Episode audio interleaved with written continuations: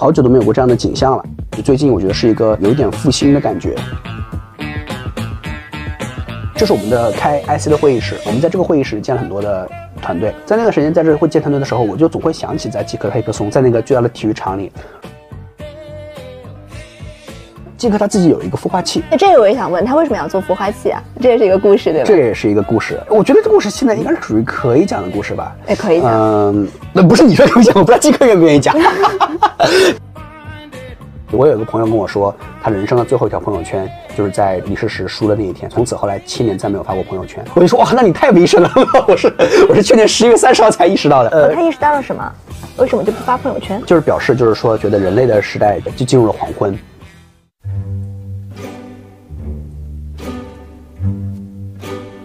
Hello，大家好，欢迎收听张小俊商业访谈录，我是小俊，这是一档描摹我们时代的商业文化和新知的访谈节目。关于 AI 和大模型，我们已经聊过了很多集，今天的这个呢，可能会是其中最诙谐的一个。嘉宾是真格基金合伙人刘源。我们从最近各地纷纷复兴的黑客马拉松聊起。播客平台小宇宙背后的母公司也曾经组织过一场盛大的 AI 黑客松，刘源和数位投资人参与其中。但是就在这些 AI 的狂欢夜里，他却时不时地感受到了一点人类的失落之意。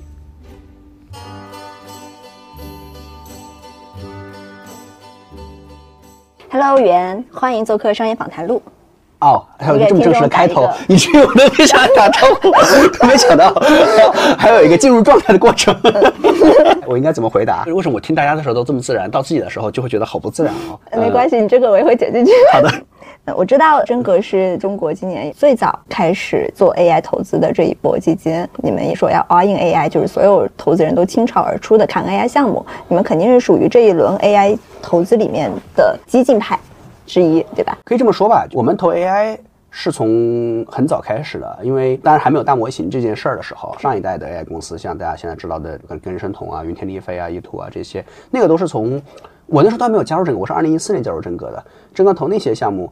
当时投的时候，我怀疑可能都不是以 AI 作为主要标签吧。那个时候可能还是把它作为人脸识别项目啊，或者是自动驾驶项目啊那些来投的。所以确实已经投过，我觉得几十个，按照今天的定义算是 AI 项目。在过去，比如说从二零一二年到二零一六年那段时间，我们就是很早，不管是有意识还是无意识的，已经在投 AI 了。然后在去年 ChatGPT 发布之后，大家看到了大模型，直接感受到大模型的威力之后，确实从重心上发生了一些主动变化。这些很多时候也不是自上而下的设计，因为我们的风格一直是一个用今天时髦的。词是一个涌现过程，是自下而上的。不管我们对于创业者，还是我们对于整个内部的同事，每一个人在看什么方向的预期，顶层设计都没有那么多。对于创业者，也不会说明年我们要投很多的医疗，或者明年我们投很多的自动驾驶，而是看那些我们觉得有意思的人都在做些什么，然后那些能说服我们的，我们就投了。所以有的时候，我们永远不能预测我们明年的从行业上的分布是什么样子。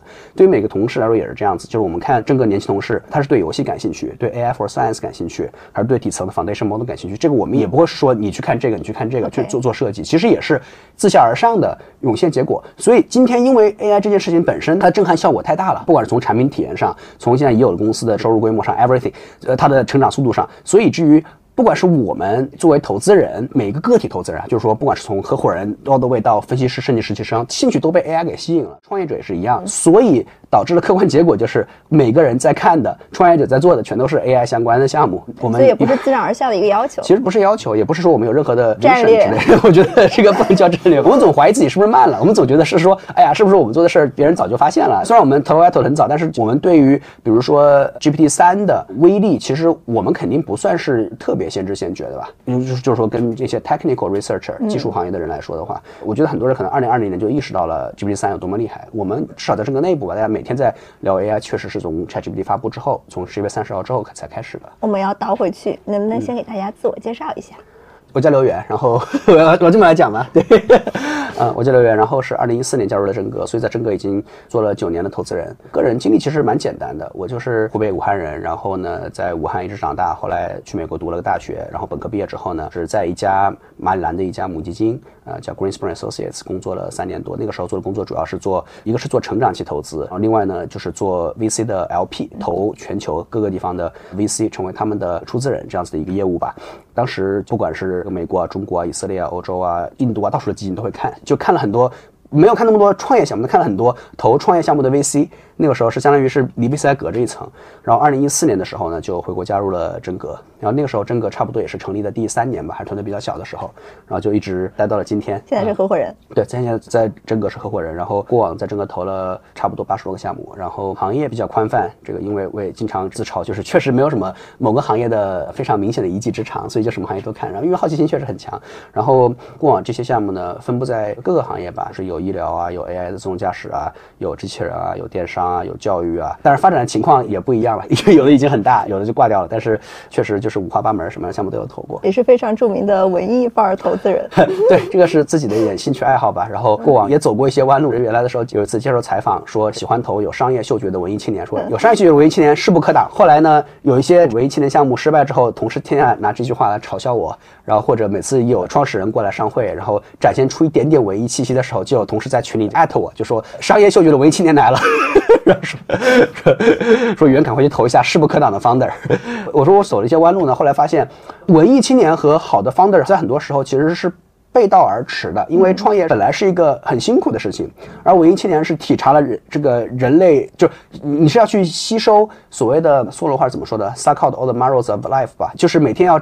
沉醉于人类创造出来的无数的美好的信息和作品中。当你去感受了那么多美好的时候，很多时候就不想创业了。所以文艺青年创业往往是，其实很多时候是软弱的。包括我投的项目啊，包括真的投项目，甚至不是我们投的，而别的基金投的项目，我们发现创业还是有的时候需要一点，有的人把它叫手拙吧，这个是比较古典的词，或者是说就是一点愣头青的性格。如果每天在，我不知道该怎么总结这个发现比较好。简单来说，太文艺青年肯定是创业的一个弊端，不是一个好处。所以你没有在文艺青年身上挣到钱。我想想啊。文艺青年这个词呢很有意思。如果你说一个人不文艺，他会被冒犯；如果你说他很文艺，他也会被冒犯。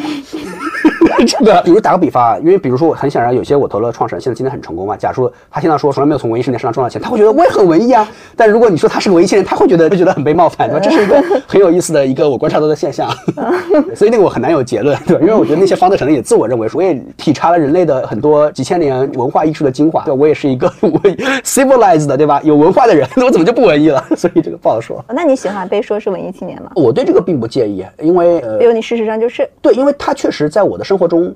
占到了蛮高的比例，比如说，因为每个人的工作以外的业余时间的分配是不一样的嘛，比如很多人喜欢户外啊、呃运动啊这些，我确实我的时间非常非常多的都在读书，就是文艺类的书籍和电影啊这些，所以我并不介意被这样标签，因为它确实是我生活中非常非常重要的部分。当文艺青年开始看 AI 做 AI 的投资，我觉得这是个。很有意思的问题啊，因为虽然我小的时候也曾经是搞理科竞赛的，但是我一直觉得骨子里我一直觉得自己是一个文科生。呃，当然在很长一段时间，呃，文科生在。所谓的科技行业啊，或者在整个投资圈吧，创投圈其实是经常是很被鄙视的，对吧？但是呢，你不是学文科的对吧？我不是学文科的，by trade 就是按照训练标准，我原来也是搞物理竞赛和数学竞赛的。但我自己的兴趣爱好就是，我那个时候可能更多的是出于功利主义教育的那个目的，觉得就为了拿奖、为了保送啊那些去搞竞赛。但是那个时候并没有发现所谓的数学之美、科学之美，对吧？真正有自己的时间的时候，其实都没有投身在理科方面的提升中。所以为什么我说，虽然即便是搞竞赛，我我骨子里觉得自己只是个文科生。然后，但是在这次。在此刻。我觉得很多人在惊呼文科生的春天来了嘛，对吧？因为大家说 prompt engineer 其实本质上是个文科活儿，它比原来接近了文科很多，因为它更接近自然语言了嘛。所以什么人都可以输入，不仅是什么人都可以输入。我的理解也许会有有偏颇的地方啊。就打个比方，就是你跟语言模型交互的过程，其实就是你跟 ChatGPT 聊天的过程中，很多的 prompt 的它的注入几乎是有点类似于心理，有点像是一个如何像一个咨询师套话的过程，已经很接近了。因为这个时候在在乎的已经不再是你的编码的啊优美，对吧？或者是简洁，很多时候是。这这些问题不再是一个规则性的，呃，我我想该怎么解释啊？呃，你用一组词来生成图像、文生图的这个过程，这其实是一个。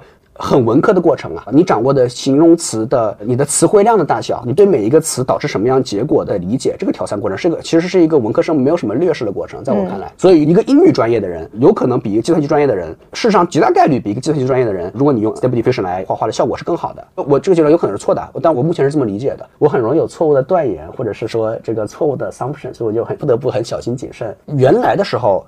大家说自然语言处理的时候，我本来想说的话说，大家天然会把这归类于计算机科学。虽然里面有语言这个词，没有把它觉得它跟 linguistics 有那么大的关系。我最近的一个模糊的感觉是，这些学科在顶层更接近交汇了。就像现在很多的 AI 的，或者是做大语言模型的这些 founder 或者是 researcher，呃，更多的会去讨论这个维特根斯坦和罗素。对，我觉得这些我觉得是以前不会出现，因为五六年前聊这些内容会显得很务虚。嗯，今天我觉得变得，即便不是说必须，不是 necessary，呃，也变得很正常。对，这是一个文科生地位的文科生地位的崛起啊。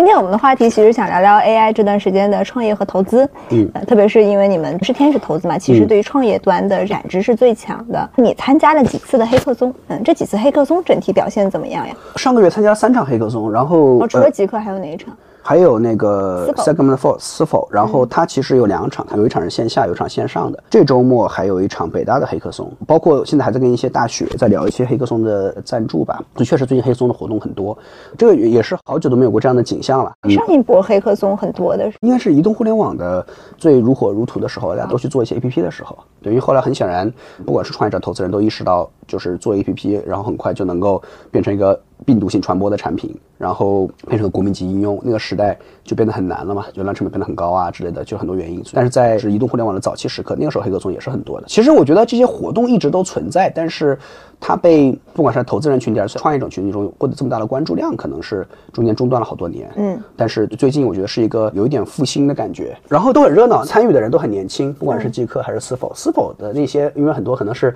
老技术人了，平均年龄会大一点。那像即刻，即刻黑客松感觉大家都特别的年轻，集结后，零零零后有零零后，我觉得可能九五到零零年之间是绝大部分吧，然后有一些可能，比如是这个呃九零到九五这样子，确实是我觉得年轻人创造力和动手能力和好奇心最强的时候嘛，这也是我们去投创业者的时候，觉得是开始第一次创业的黄金年龄。我记得即刻差不多有九十多个团队，听了一整天。我刚刚还在跟一个另外一个投资人聊到，那天感觉做投资人已经很多年没有这么累过了。你能想象听九十个项目？一个项目，我记得当时是五分钟吧，就是听四百五十分钟的项目，就是大概七个小时多。早九点半，反正挺早开始的，到晚饭前。然后就没有停过，完全没有停，上一讲下一讲，上一讲下一讲，非常的夸张。黑客松是一个什么流程啊？你要从头到尾，在一两天的时间内，比如即刻当时的黑客松出的题是 Copilot，然后每个人都做了一个 Copilot，有人做的是法务的 Copilot，有人做的是医疗的 Copilot，有人做的是散步的 Copilot，也有人做比如警察抓凶手、一案追凶的 Copilot，用 AI 做一个人类的助手。这是当时为什么需要一个 Copilot 啊？那个 idea 其实蛮浪漫的。我记得它好像原来的主题叫 Copilot for Wandering。然后大家就比如说，你走在街上的时候，呃，AI 它知道你在什么地方，对吧？那么这个地方曾经，呃，首先在这个地方在今天有什么样的商店啊？有什么样子的有意思的景点？然后呢，这个地方过去五年是什么？十年以前是什么？二十年代的时候这里曾是个什么地方？尤其在上海嘛，有很多这样的地方。此刻你什么样的心情？此刻是黄昏还是微风？给你推什么样的音乐？给你推什么样的播客？比如说，就是一个在你散步的时候给你进行大量的这个，今天好像还没有视频，就是音频输入的一个助手。事实上，我觉得这个想法还是蛮浪漫，就很像《Her》里面当时，我记得主人公是 Felix 演的那个人，是走在上海的街头上，非常的现代。在那段过程中，事实上他没有跟任何人交互，他只在跟自己的 AI 交互嘛，只在跟 Samantha 交互。那个是场景，其实就是一个 AI for Copilot，这个 Copilot for 散散步的场景。然后，但我觉得那个项目呢，其实没有被太多人提起，但是给我印象都还挺深的。我一直觉得这个场景是一个，这就是一个很文艺青年的场景，就是居然会有一个团队。我不知道为什么，我印象中我觉得好仿佛是一个团队捕捉到了一个黄昏这种感觉。我觉得不知道为什么我对那个团队印象还挺深的。总之就是他出一道题，然后你可以觉得生活中有什么场景，你自己做 Copilot，然后两三天的时间，然后呢从头开始写代码。呃，当时后来得奖的一个团队是做电影分镜的 Copilot，就是通过剧本然后生成电影的分镜之类。然后那个疑案追踪呢？因为现在我们都知道警察去抓凶手的时候要目击证人来画像嘛。然后现在的画像是说，比如说人来画像，比如说这个下巴窄一点，或者是眉毛浓一点，鼻子高一点。然后这个过程事实上也是可以通过，因为你每次给他一个指令的时候，其实就是一个 prompt，嗯，对吧？这个就是一个文生图，然后再慢慢的调整输出的过程，很 make sense。所以所以非常非常 make sense。然后这个场景虽然非常的窄，但是大家一听都会觉得啊，它第一很新，第二非常可实现，然后呢，而且很有意思，没有那么多人做。那天其实我有感受是说，有一些非常大的通用场景，因为太多人想到，而且它太明显，以至于做团队很多，比如说 AI 做律师来做法务服务。这个其实是很多年以来，事实上在大模型之前吧，AI 一直觉得律师这个群体很惨哎。一有 AI，大家总总会觉得是第一个颠覆的就是律师，因为那收费又很高又很贵，然后又是一个非常容易被训练出来，然后有一个 AI 来能够颠覆的结果。呃，律师，然后医生，因为他第一他也是一个就是说很大的市场；第二呢，又是一个从今天的结果很快就能有一个产品来提升服务效果的场景。所以这几个领域呢，都是属于不管是在黑客松上，还是在我们日常看项目，都会见到大量的人做的几个方向。所以反而那几个团队，说实话，给我留下的印象就没有那么深。因为就比如说在黑客松之前，我从来就没有见过一个团队说去做抓犯人这么一个产品，对吧？它是很新的东西，所以它占用的这个它的记忆成本就会很低。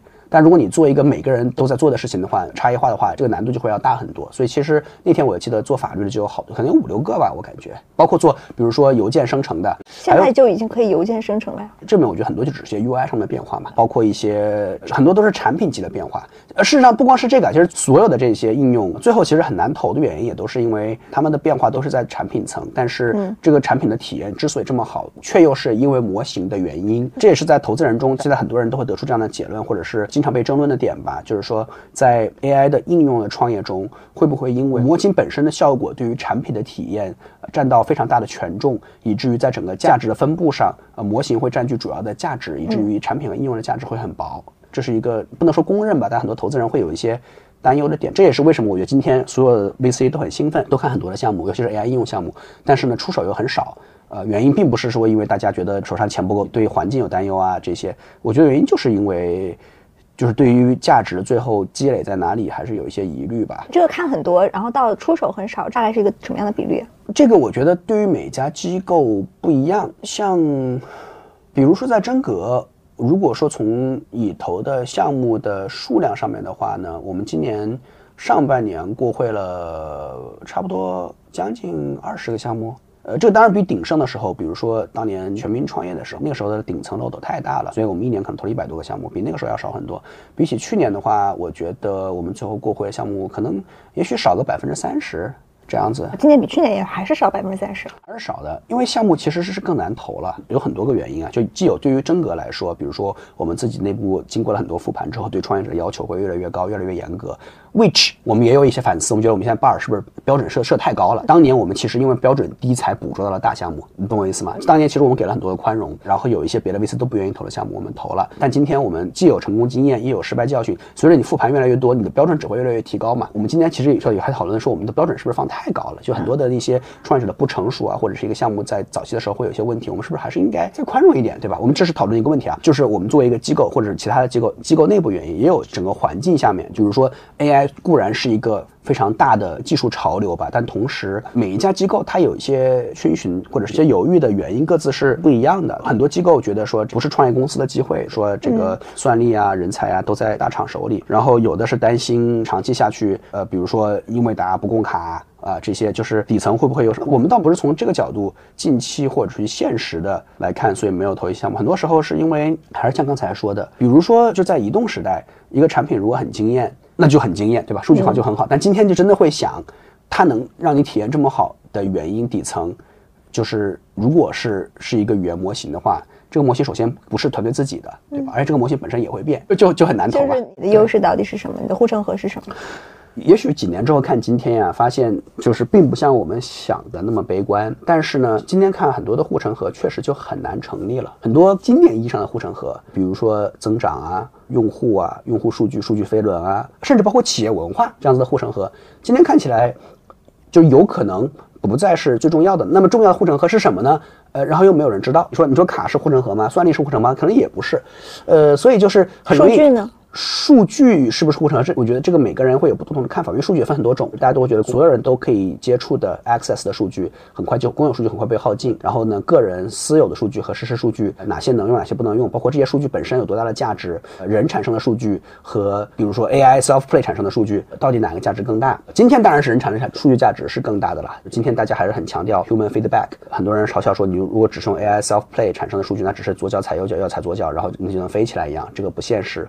但比如我们回到当年 AlphaGo 下棋赢李世石的时候，后来 AlphaZero 是 self play 的结果，AlphaZero 只是机器与机器之间下棋，并不是把人类的棋谱重新做一遍反馈的训练。所以我觉得数据这些传统的，就是说当时看 AI 项目的时候，看比如说你的飞轮在哪里，比如说自动驾驶的时候，AI 做什么样的决策，人做什么样的决策，然后通过这个差值作为反馈，可以重新回馈到模型。当时的找到了这些飞轮呢，可能因为在一个新的技术路径下。就不再需要了。所以数据我觉得也不是一个，至少过去意义上的一些数据也不再是一个一定安全的壁垒，甚至我觉得资本都不再是一个像当年那么重要的壁垒了。因为今天我们看到很多的产生重大的冲击的影响力的技术进步在 AI 领域，它并不是像大家。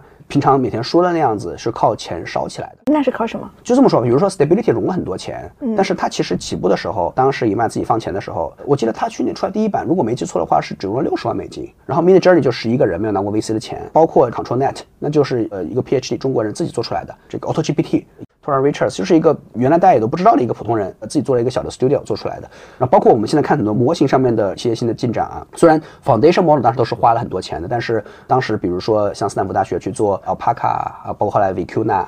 啊，然后今天好像刚出来了，我还没来得及细看那个叫圆驼吧，华盛顿大学做，我都没来得及看，因为骆驼出来太多了。之前商汤的一个 co-founder 做了一个骆驼，就中文的骆驼，就是每天各种的这个所谓的偶题目动物出现，我都都看不过来。但这些就是说这些都很多都是完全靠呃一个人或者几个人这样子做出来的。虽然当年的 foundation model 的 training 花了很多钱，所以也不再是那些花最多钱的人就能取得最大的突破和进展。那你说什么东西是？护城河什么东西是最重要的？所谓的关键就是 key success factor，对吧？重要的成功因素就很难判定啊。大家发现所有的 VC 都去找 AI 领域最厉害的人，人才感觉是所谓的 key success factor。昨天还跟一个朋友聊，他说，其实，在 AI 领域投 AI 的时候，AI 人才可能是最不值得投的，因为这技术很新，技术会被迅速拉平。AI 人才或者 AI 人才对技术的理解，恰恰可能是这里面最多的 commodity，它是最通用的。呃，相反，刚才你比如说我是文科生的春天来了，这里面的很多的人类特有的技能，可能反而是更差异化的，它是最不平的。但 AI 技术是最平的，所以他觉得 AI 人才事实上今天大家都在追，但也许就是是最不重要的。那这是一个他的一个所谓的他自己把叫 unpopular 的观点。哦，这是谁说的？这是我们投的一个 founder，他现在在第四范式，他是一个。当年十几岁就做猛犸浏览器，是个很少年成名的、很年轻的，对技术和对产品都理解很深刻的人。他也会给我们做一些分享啊什么的。我提前剧透了他的一些内容，因为昨天他发了一个分享提纲，我想我刚刚跟你聊嘛，我想偷师一下。提纲有一点说，我有一些非常 unpopular 的想法。提纲里面就写了呀。对，我就问了，我说我说哎，你有什么 unpopular 的想法？就跟我讲了一下。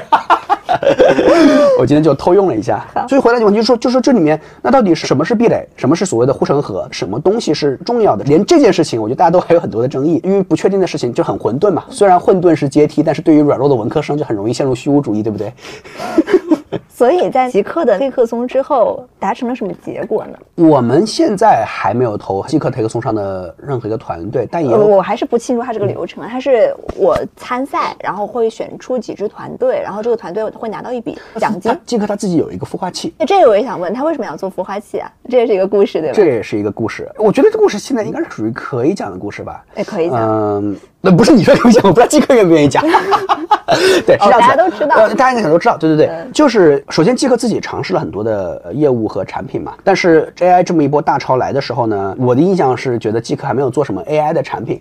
但是呢，现在 AI 界最火的应用，或者是说用户量最大的应用之一吧，就是 ChatGPT for Google。虽然这是一个比较中间态的产品吧，就是说大家都知道，可能现在会选择用户，但长期不一定是一个有战略价值的东西。但是是季克的一个工程师做出来的，然后而且还坐在瓦总对面，反正就是坐在。瓦总附近，然后他就也是季克用户嘛，然后晚上就业余时间吧，自己写了这么一个产品。我记得差不多有四十万用户的时候吧，被另外一个创始人观察到了，就把这个产品给买下来了。那位创始人现在做了 Monica，而且他也在极客上叫小红，对他名字叫小红。其实我以前发过一条极客，就是讲说有一个创始人为了自己的前女友，因为前女友得了一个罕见病，所以他要做一个 AI 的协同产品。去治疗那个罕见病叫什么？我现在有点想不起来了。然后基因治疗是现在最有希望、最有可能治好这个病的手段之一。所以他为了能够在这里面做出自己微薄的贡献，然后就决定第二次创业的时候投身于做更好的工具，让基因治疗更好的发展。这个故事 actually 跟你前面的问题很闭环，因为我当时第一次投的创业是在一个黑客松上，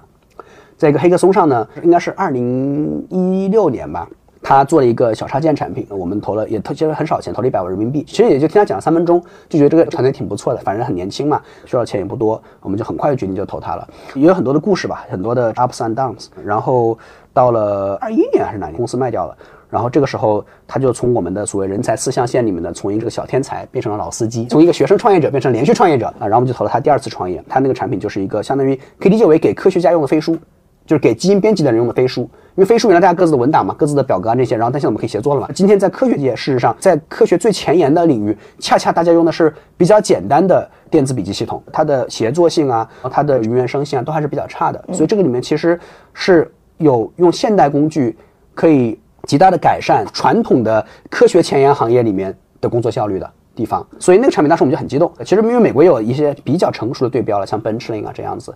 然后当时我就在他出来创业之前就跟他聊了很多次嘛。今天，但这个词又火，就叫做 AI for Science。但那时候可能还没有这么广泛传播的 AI for Science 的概念。然后就跟他在聊做类似于中国的 Benchling 这样子的产品的可能性。后来呢，他就创业去做这个方向了。然后又看到了刚才你提到的即刻坐在瓦总旁边的这位工程师自己做的一个作品。因为那个时候 ChatGPT 已经发布了，然后他就当机立断的。把这个产品给买了下来，然后把这个产品从可能四十万用户慢慢运营到现在几百万用户。这件事儿呢，也给了瓦总很大的刺激。这里面很多的细节啊，我觉得 瓦总也不一定愿意讲，因为这样的工程师也许在极客还有很多。这个工程师后来又写了新的产品嘛，叫 Chat Hub 吧，我记得极客上应该也发了。因为大家经常在极客上留言开玩笑说，确保 AI 发生在极客。那这个工程师他那个怎么读？Wang Two，微软的王二，不知道这是是不是一个王小波梗，感觉应该不像啊。这个好像对，就是 One Two 嘛。这个瓦总为了确保 AI 发生在极客，觉得他希望也在极客。发挥这种自下而上的涌现，让极客的人才能所有的创造，包括极客社区里面所有的人的创造，都能够捕捉到这个里面的价值吧。所以他就开始做孵化器这样子的事情。收购的公司叫 Monica，就是也是你的背头。Monica 点我一直以为会以为这是个女生，因为她的那个叫小红，然后她又叫 Monica，我一直会对于是个女。对，她的她以前微信她的名字，她叫小红，但是她她的名字。就是在微信上原来叫小红，红是小红花的小红，所以更像一个女生。对啊，在机壳上起码是宏伟的宏，对吧？在在微信上是一个小红花的红，小红。对他，他是个男生。他为什么要取这样的名字？这我也不知道，这个你问他，你也跟他坐一起。他也是一个非常非常有意思和经历了从本科的时候很早很早了，当时也是。挖矿啊什么的，再后来本科在创业，当时在学校就做了一些学校里面的一些这个产品。当时五八教本来要收购他，在他还在读大学的时候，嗯，但后来他拒绝了收购。然后他其实那天拒绝收购，他还给我发了个微信，说刚刚拒绝了五八的收购，然后正在走在一个成为企业家的路上。他还说了蛮动人的一段话。然后那天我不知道为什么，可能那天比较忙，我就没有回他。我就回头来看，我哇，这么情真意切的微信，那天为什么我没有回？就不是很对不起他。对，anyway，就是他就就也就是一直在创业。那这也是个文艺青年啊。他。肯定算是吧，但他们表露的没有那么明显。他可能还是一个比较上进的文艺青年，不是那种颓丧对对对对对，可能没有我这么颓丧的文艺青年。因为我记得当时其实去看那个黑客松的时候。我对他非常产生好感的原因之一，就是他一站上去我就很有好感，原因是因为他穿了一件平克·弗洛伊德的 T 恤。哎，我我有点忘了是平克·弗洛伊德还是齐柏林飞艇的一个 T 恤。总之是一个很著名的封面。呃，有可能是齐柏林飞艇那个燃烧的飞艇下坠，有可能是平克·弗洛伊德那个月之暗面的光的分解。总之是一个专辑封面的 T 恤。我当时就已经让我产生了很多好感，所以我可能带着一点滤镜看他当时那个项目的。帅吗？当时。还是很帅，他现在胖了四十斤，我觉得应该就不帅了。对，现在他的微信头像是一只熊，人也比较球形，对所以可能财务自由之后才有时间去健健身吧。对，所以他就他当时就买了 ChatGPT for Google 这个产品。后来我去思否的黑客松，其实反复讲他的这个故事，因为他当时也经常参加黑客松，他就是个非常典型的在黑客松中锻炼自己的产品能力，锻炼自己的组队能力，然后做产品获得一些用户的正反馈。因为没有什么创业者或者企业家真的是所谓的天生的 natural born 的，都是都是在反馈中正反馈和负反馈中成长的。其实就跟一个算法一样。事实上，伊利亚原来说过，说人生除了非常少的一些行为，比如繁殖以外，人生就是一个非常漫长的神经算法的。就是 neural network training 是一个神经网络训练，然后我觉得像肖红这样的创业就是就跟算法一样，就经历了很长时间的正反反馈。他当参加了高阳的思否的好几期黑客松，他应该是二零一九年的第一名。还是二零一八年的第一名，他当时他前一次创业只融过两次钱，两次钱都是在刚刚参加完黑客松之后拿到钱的，所以他其实是一个非常典型的。今天很多去参加黑客松或者是做小产品的那些年轻人经历的一个路径，先是在学校里面做点有意思的，比如说小社团啊、小工具啊、小产品给学生用，后来参加黑客松，然后几个同学在一起打比赛，然后呢就拿一点天使投资，他算是做了个小成吧，公司还是卖的结果还是不错的。然后他后来去收购他的公司当高管，才意识到说上班是一件这么反人性的事情，因为他在那之前他没有上过班。然后每天要去一个公司坐着，怎么他妈怎么会有这么多人做这么反人性的事情？所以这就是我们说的，就是创业者和这个打工人其实是两种不同的动物。就是你要去在一个大公司里一直一直晋升，和你去做一个自己的产品，做自己的公司，这是是两种不同的心态。然后呢，这个对于一个，因为我也是一直在上班的人，所以他当时那句话给我印象很深。他说上班太反人性，这么反人性的事情，你们不用坐班吧？我们不用那么严格的坐班，但是我还是会习惯，就是觉得上班是个正常的事情嘛。即便我们不用坐班，我还是觉得人类好像是应该坐班的。就他觉得，他跟我说上班这件事情太奇怪了。之后那时候我才真的意识到，就是说对于那些没有打过工的人来说。双方之间其实是很难去理解和想象对方的生活的，所以他现在还是在做自己的公司。但现在我我估计他也要上班，他每天只是说他上自己的班，只是说他们有一个老板每天跟他说你该做什么而已。所以当时我在私否上也跟台下很多同学们讲嘛，当然这里面有一些幸存者偏差，但他其实上次创业也蛮辛苦的，也有很多艰险的时刻。但是我觉得他就是一个很典型的在这个正循环中至少走到今天吧。他多大？九二。他们最后选择出来的项目是什么项目呢？然后这些项目是会得到奖金？这个我有点不确定呃，瓦总最后准备怎么操作啊？我觉得他可能也在一些探索的过程中嘛，但是他是希望对于选出来的一些项目呢，那些愿意全职去创业的人，做一段时间的孵化，比如几个月的时间这样的孵化，然后到最后孵化结束之后，再对其中一些团队进行投资，他是这么打算的。他其实原来也不是，就是说一直在做天使投资嘛，所以我们也会经常讨论一些问题，就比如他问，就是创业者一般给自己发多少工资啊？之类的，他还是很惊讶的，说怎么会有人给创业者给自己发这么高的工资？他多高是高，就是跟原来打工的时候差不多的工资，比如每一个月几万块。因为他当时创业是给自己发很低的工资，实际上包括戴宇森，我们合伙人，他创业的时候在聚美，他一个月给自己发五千块钱工资，所以这也是我们最近讨论的一个问题。因为我们其实说实话，平常不会去问我们投的创始人。你给自己发多少工资？这个是不会在投资协议里面的。这个不在，所以有的时候突然才意识到，说有的 founder 给自己发了那么高的工资，这就是一个很有意思的问题。这就是这个瓦总问我们之间的问题之一，就是你们看到 founder 都给自己发多高的工资？他觉得他就觉得有些人很离谱。然后哎，我们只能无奈的说，这个世界确实在变得越来越离谱，对吧？然后雨森回忆起来当年他创业做聚美的时候那个时光，现现在感叹世风日下。我觉得他也还在摸索怎么做。那你们会把它变成一种标准吗？把给自己发工资的。金额作为一个投资的标准吗？不，我觉得不会作为一个标准，但是我们会，比如跟股份怎么分，跟你融多少钱，什么估值一样，针对每一个项目的情况呢，都会有我们的建议。建议是什么？我们见到的也不能叫最佳实践吧，但是我们觉得比较合理的是，因为你其实你在天使轮融的钱，其实就融再多都是少的嘛。如果把这个钱花在给创始人或者创始团队自己发工资上面，就是说的极端一点啊，因为你创业价值肯定是在股权上体现出来的嘛。很多的创始团队自己是不拿工资的。真的是不拿工资，就是作为创始人啊，自己是不拿工资的，就是从投资人的融钱呢，然后给自己发很高的工资，肯定是一个，它既在所谓的 ethics 上会被指摘，同时从实用主义的角度也不合理，因为这样的话会让你公司整个的现金流的这个 runway。就变短很多，然后公司就更容易死。长期来看，肯定是伤害早期初创公司价值的。很多情况是这样子的，就是说创始人也并不是为了从 VC 那融钱，就为了给自己发工资，可能他们没有过这个意识。在尤其是那些一直在大厂打工的人，没有想过说我自己创业自己公司，我是不是应该不拿工资这种可能性。当然，我们做投资人，我们不可能这么去提，因为显得你仿佛是一个那种血汗资本家，你知道吗？就是压榨创始人不许给自己发工资，我们从来不会这么去提。但是还有很多情况下，比如说一个创始人自己在大厂工资很高，比如他原来他年薪百万，对吧？一个月十万的工资，他觉得说我给自己发三万，哇，我一打三折了，很委屈自己了。但对我们看来的话，还是挺高的嘛，就是因为你拿这个钱，你可以去多招一个人啊。我们没有建议吧？当时我们在一个小群里讨论这件事儿的时候，工资其实理论上就是能够维持你的生活就好了。就是说，当你自己创业，公司是你的的时候，给自己发工资只是让你能够保持自己的衣食住行，本来它没有一个结余目的的。但是包括你生活中正常该有的结余啊，呃，还房贷什么的那些，房贷今天又变得很 tricky，就是那那肯定变得又要很多钱，所以它本来只是应该保持你的基本的生活开销。这个我们没有一个金标准，因为本来每个人面临的情况，他每个人所在的处境都是不一样的，包括每公司的结构也不一样。有的时候 founder 还会在乎，比如说我给 co-founder，再比如说啊，如果你是公司第十个人。你算不算公司的联合创始人？再有的公司前十个人都是联合创始人，就是十八罗汉这种都有。再有的公司第十个人可能就是一个，不管是公司对他的定位，他对自己的定位，可能只是找到了一份工作。所以你理论上你就应该按照市场的标准来给他发工资。其实这个事情不是那么绝对。刚才说这个问题的时候，主要针对其实 CEO，主要是他一号位。如果你是个一号位，然后给自己发很高的工资，融那些钱，主要用来给自己发工资，这件事情是非常不可理喻的。呃，我不知道这是不是个秘密啊？好像确实是有一个团队是因为在这件事情上跟季客无法达成一致，所以瓦总最后就没有去孵化和投资那个团队。似乎还真。有这个事儿，他是有一个标准的。他还在创业嘛，所以他觉得我作为给钱的人，我都吃了这个苦，你不吃这个苦。我我不知道是哪个团队，就这个事儿，我也不知道是不是一个 secret。那天你们作为投资人的现场，你们要做什么呢？跟一些团队聊一聊，他们会推荐一些团队，然后事实上他们没有投资人点评的部分，就投资人当当时去了五六个吧，很多都是即刻的股东，然后有些是即刻的朋友，当时红杉啊、贝雅斯曼啊、云九啊几个基金都去了人，曹曦那天也在。投资人就混在人群中坐着，在最后 demo 的那天，就跟大家所有人跟所有的参赛者一起坐在一起，然后看台上讲，我觉得特别好，所以也不会有什么投资人的 Q&A 啊、点评啊，都不会有这些环节。但前一天大家还在现场，大家在一个大体育馆一起写代码的时候，我们作为投资人会去一个一个的去骚扰一下，对吧？你们在干嘛呀？你们什么背景啊？想做个什么呀之类的？明天期待你们的产品啊。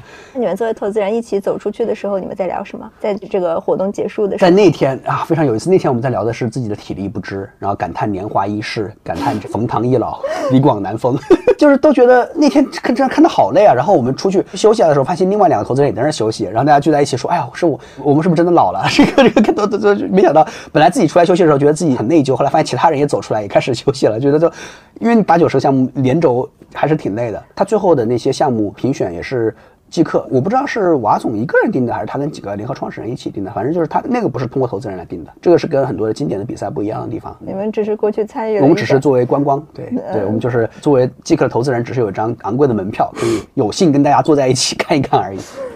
但是大家都觉得没有什么可投的，是吗？那不是啊，其实比如我刚才跟另外一个投资人聊，他就说即刻那场，他觉得至少有五个项目值得投。他说按照这个项目的质量和密度，所以事实上就在我走进这个房间之前。我还有点后怕，我刚刚还在给我一个同事发微信，就说季科当时的团队有没有哪些，其实你觉得团队挺好的，然后我们当时没有 cover 到，或者说我们应该去重新花时间 revisit。我自己也在想，那天恰恰是因为项目太多，我觉得我有点被这个所谓的 overwhelm，就是被包裹了，会太累，所以有点麻了。如果那天如果只有十个项目。我觉得跟每个项目可能会聊多很多，但大家有九十个的时候，尤其是很多项目的大家做的事情比较趋同的时候，而且每个项目都是 co-pilot 那个时候，你的刺激阈值就提高了很多。所以那天其实一方面觉得很多年轻人在一起做一些新东西这个事儿很有意思，但同时也觉得确实太累了，以至于简单说，我就觉得可能还是有很多团队我们应该花更多时间，然后还没来得及花更多时间，因为太多了一下子。其实这是我们的开 IC 的会议室，我们在这个会议室见了很多的。团队在那段时间在这会建团队的时候，我就总会想起在极客黑客松，在那个巨大的体育场里，然后就会在想，之前投资人都有一个假设，就是说大模型时代的很多的 AI 应用，起码在今天吧，那些 AI 应用本身的价应用层面的价值并不高，更多的是模型层面很厉害，以至于产品体验很好。但是在经过黑客松之后，大家非常真正的看到了，就是说，呃，虽然那个团队很优秀啊，就是几个人在一起两三天就能做出一个挺好效果的应用出来，可见。做这个事情不是最难的，训练模型是很难的，但是有了这个模型之后做应用，可见不是最难的。以至于我们后来常规，后来在这回到就是基金看项目上 IC 的时候，我就会想，比如今天创业带来的产品，我就会想，那当年如果是个这个当时黑客松的团队，他其实是不是也是三五天，也是可以做出来一个这样子差不多水平的产品？所以它恰恰让投 AI 应用变得更难了，它过于平权，以至于又回到刚才前面我们讨论那个问题：价值在哪里？壁垒在哪里？复利能积累在哪里？所以现在是一个非常罕见的久违的一个火热，但是会不会所有人布一场空呢？就这些年轻的创业者，呃，你就从创业者的角度是吗？包括投资人，我想想该怎么回答这个问题啊？因为我这边的很多想法很零碎，布一场空，你是说没有做出来一个大公司，对吗？因为即便在这个里面，其实一蹴而就做个大公司是很难的，但是找到一个属于自己的能做的场景。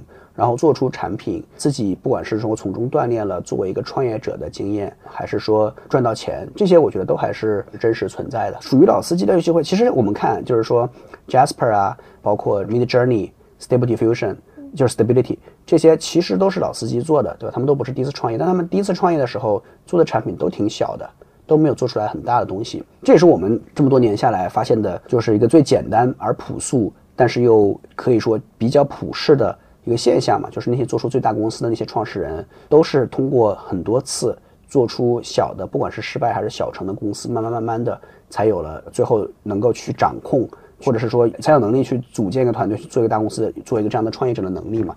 所以觉得不至于就要故意场空嘛。就比如说当时参加极客黑客松的所有的团队，如果他们是第一次参加黑客松的话，我觉得这个经历对于他们每个人来说。如果他们未来要走上创业的道路，或者哪怕不说自己做自己的公司，哪怕是去大公司从零到一做个新产品，我觉得这个经历对于他们来说肯定也是一个很重要的成长经历嘛。做出一个大公司的概率，在任何时代、呃任何国家、任何行业本身就是一个非常非常小的概率的事情，就是在这件事情上，结果是密率分布的，不是一个均匀分布。回到你刚才的问题啊，说创业者此刻我觉得肯定是应该投身于其中做点什么事情的，只有从这个过程中才有可能提升自己嘛。至少到今天为止啊，AI 它还不是进行自我迭代，还是人在推动它。啊，刚才那句话我不知道是不是严密的，但是今天所有的变化还是各个团队，不管是研究人员也好，创业者也好，兴趣爱好者也好，还是人在推动 AI 在进步嘛。所以如果大家所有人，都什么都不做的话，那它就陷入停滞了。但是相反，今天的 AI 行业并不是陷入了停滞，相反，变化是在以前所未有的密度在发生。所以，因为还是很多人在投身其中，我觉得到最后肯定是只有非常少数的人从中能获得，就是说赚到最多钱也好，创最多价值也好。从投资人和创业者角度都是这个样子。但是这个分布，我并不觉得跟过往，比如说互联网时代、移动互联网时代，甚至消费，我不觉得它有那么大的差别。因为这个世界就是二八定律，就是利率分布的嘛。我觉得它的分布最后会是一样的，只是说达成这个分布所需要的时间可能会更短更快。因为像比如刚才提到的很多公司，像 OpenAI，它应该是一三年、一五年，就是它也算年龄比较老的公司，但它也才不到十岁呢。刚才提到的像 Midjourney、像 Stability，这都是才几岁大的公司。也就是说，他们的增长曲线是前所未有的增长曲线，甚至比当年互联网的时候增长的还要快。所以就是说，达成最后这个密率分布的速度可能会很快。但我觉得这个分布其实跟以前没有那么大的变化。看起来美国 AI 创业现在整个的 system 比我们更要繁荣一些，对吗？和我们有什么不一样？和我们有什么不一样啊？那还是挺多的。我自己的一个感觉，一个观察不一定对啊。就是对于整个的广大的不管是创业者还是投资人的群体来说，意识到 AI 的强大的力量。其实还是相比之下是晚了一些的，both 投资人和创业者都是这个样子。我觉得以 foundation model 以大模型作为一个例子的话，我们今天看到的国内的公司，虽然固然有些公司是有很多年的积累，让他们在赶超的时候呢会效率高一点，但是把这个提升到一个非常非常高的战略的紧急性，是一个可能今年才发生的事情。即便是国内我觉得技术最好的那些大公司。都是这样子，更不用提创业公司了。我不知道有在疫情那几年，大家之间本来沟通交流比较少，是不是有一定关系？然后再加上呢，很被诟病的就是说，这个因为国内的竞争的环境确实是更激烈的，以至于大家不得不更以盈利为导向，更以收入啊，在投入的时候，在投入产出比的计算上，不得不会更短期一些，可能是有这个原因吧。所以今天大家蓦然回首，发现这件事情，第一很重要很紧急，呃，其次呢，我们又落后的时候。就是今天看到的我们的生态圈，不管是大厂也好，学校也好，创业者也好，投资人也好，其实一直是在追赶的状态。我不知道这我们会多长时间在这个状态里面啊？但是就是在美国，因为他们很显然不是在追赶嘛，但是大厂之间可能是在追赶。简单的话说，就是他们创新现在更多，他们还在往前冲，还在往前跑。我们现在是在想方设法的去复现已有的效果，或者是说人家是从没有变成有的，我们现在还是叫别人有的，我们也得有，还在两种不同的状态里面。然后整个。就对创业的勇气、乐观程度，两边现在差别也都是蛮大的。有投资人就是说，如果现在真的创投很火的话，就一波大公司的中高层会离职出来创业。但是其实现在这些人还挺少的。首先，大公司中高层适不适合创业，我觉得就不好说啊。其实看美国这几个，不说大厂啊，就是说比较大的 AI 公司，也不是中高层，可能也有吧。我记得 Adapt 算是呃 OpenAI 的 VP 出来做的，但是 OpenAI 也不算是传统的那种大厂吧，就是也不是那种大家想象的，比如什么微软二十年，或者是这个谷歌十年这样子的人出来创业，对吧？国内就现在，首先大厂中高层创业是不是最好的？我觉得这本来就有一些争议，对吧？其次呢，大厂都在裁员嘛，这个我觉得。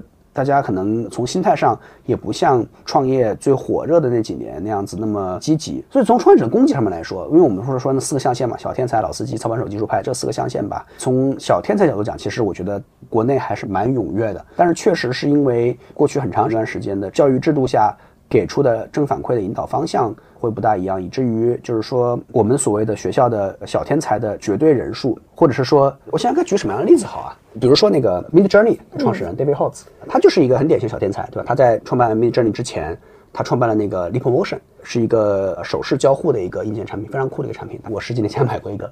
他在中学的时候。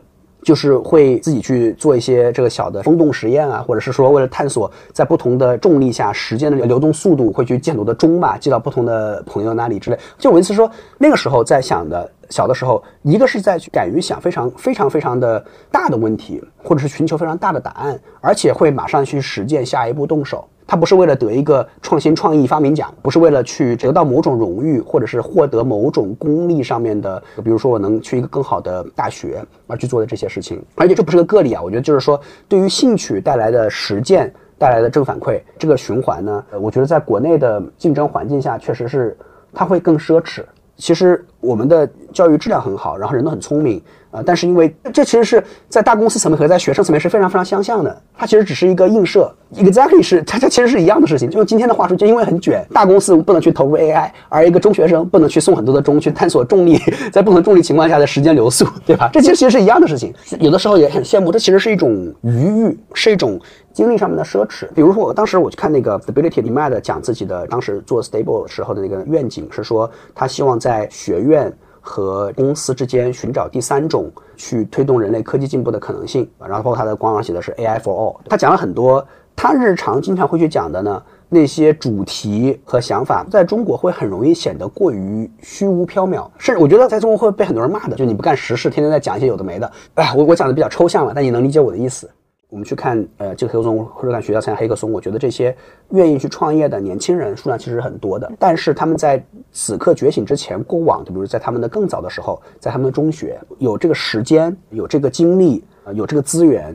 去探索他们想做的事情，比如说扎克伯格在中学的时候就做过一个叫 Snaps 的应用软件，卖掉了。大家都说他是小天才，在本科就退学，从哈佛创办了 Facebook。他其实是老司机，他其实高中就已经卖过公司了。我我举个例子啊，其实我们也考虑过，就是说，因为美国 Peter Thiel 当时有有过一个奖学金叫 Twenty Under Twenty，二十岁以下你可以去退学，然后去追寻一个事业。我们在想，我们是不是要鼓励，也应该做自己这样的奖学金？后来觉得啊，在中国的环境下。那这肯定会被人骂死啊！你不能去鼓励学生说你不要去读大学，要去创业，对吧？所以这个我们也不能做这样子的事情。但恰恰就是你其实是需要学生去，但是现在也会有很多的这针对什么，比如说米哈游的那个创始人蔡浩云啊是中科院小院士，对吧？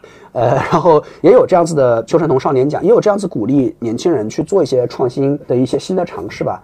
但我觉得，一个是说他肯定还是不够多的，对大家对这件事情的包容还是宽容，不只是说周围的人怎么看，而是说真的在进入这个社会上，你如果走过这条路，你怎么继续往下走？给出的这个选项还是比较少的。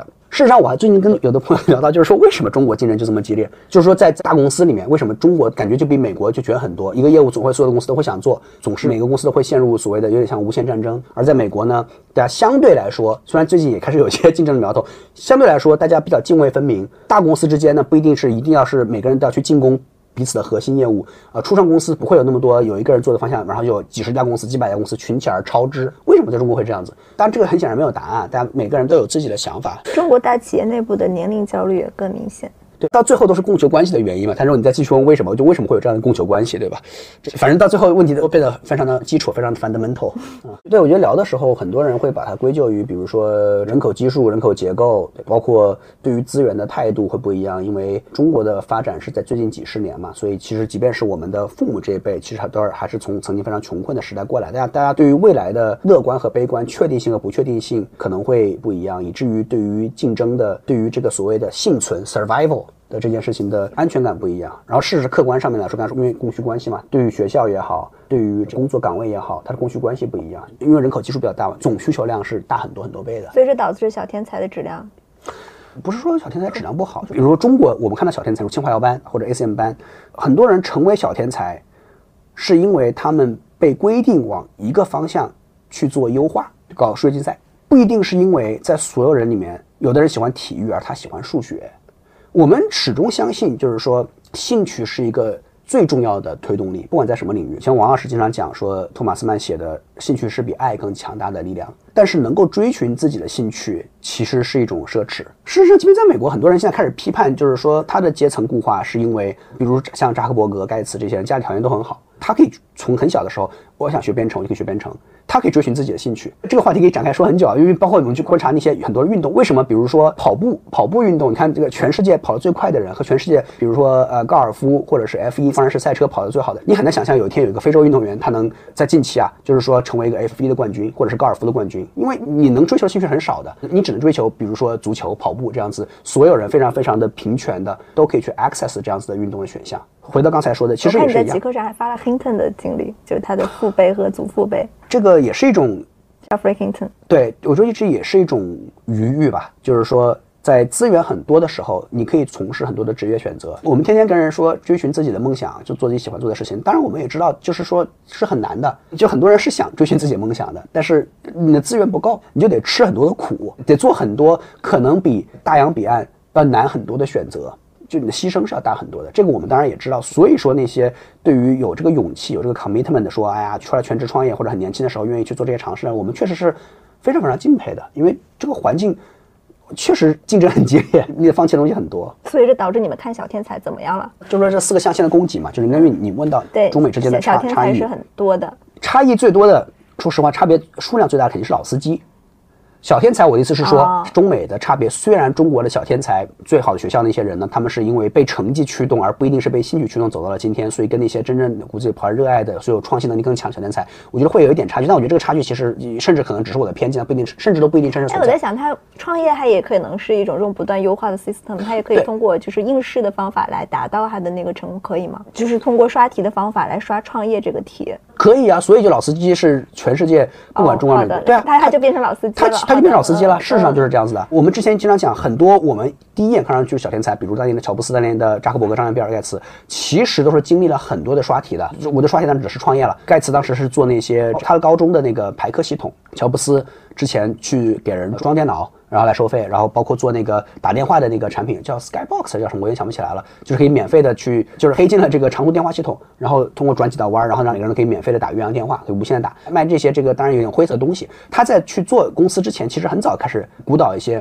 呃乱七八糟的。呃，有的没的东西，所以我们在黑客松上的时候也会说，今天大家做的不需要是一个尽善尽美的大产品，因为你只有几天的时间，我们希望你能发挥自己的想象力，你的创造力，做一个看上去像个玩具一样，甚至有点可笑的一个你觉得有意思的小东西，解决一个小问题，不要去解决大问题，解决小问题。当年那些老司机，呃，就是我们今天说的老司机，连续创业者，呃，其实当年是解决了一个一个小问题，做过一些小公司，这就是 exactly 就是你说的刷题的过程。所以来说，四个象限里面，小天才我觉得其实差别其实没有那么大，但是可能更多的是你是不是兴趣驱动的，呃，但老司机的供给就很不一样。就首先呢，因为中国有你在中国可以做一个公司啊，这个历史相对来说是比较短的嘛，比起美国，对吧？美国很多的创始人可能他的爷爷就是创业者，爸爸也是创业者，就是就是说是很多代的，就是有创业做自己公司的这个传承的。同时呢，呃，因为它的收购活动更频繁，公司买公司更频繁，所以说那些创过业、卖过公司，在美国卖一个公司好像是一个比较正常的事情，就是渠道好。对，退出渠道好，但是退出渠道，我们以前只是在想，就是说 VC 有通过来卖公司作为退出这个角度，但其实从人才供给的角度，就有更多的那些打过仗的所谓的那些老司机，他卖过公司，经历过完整的周期，就有一个很大的延续创业者的供给。这个供给，我觉得是比中国确实是要多很多啊。操盘手，我觉得两边儿可能都都差不多，都差不多。然后技术派他们的，因为很多的实验室啊、学校啊那些在美国，所以它有很强的人才虹吸作用。在这四个象限里面，我觉得就是说，那刚才提到了几家 AI 公司嘛，分别折射出来，就为什么他们在美国而不在中国，分别折射出来，可能这几个每一个象限，我们一些还落后的地方。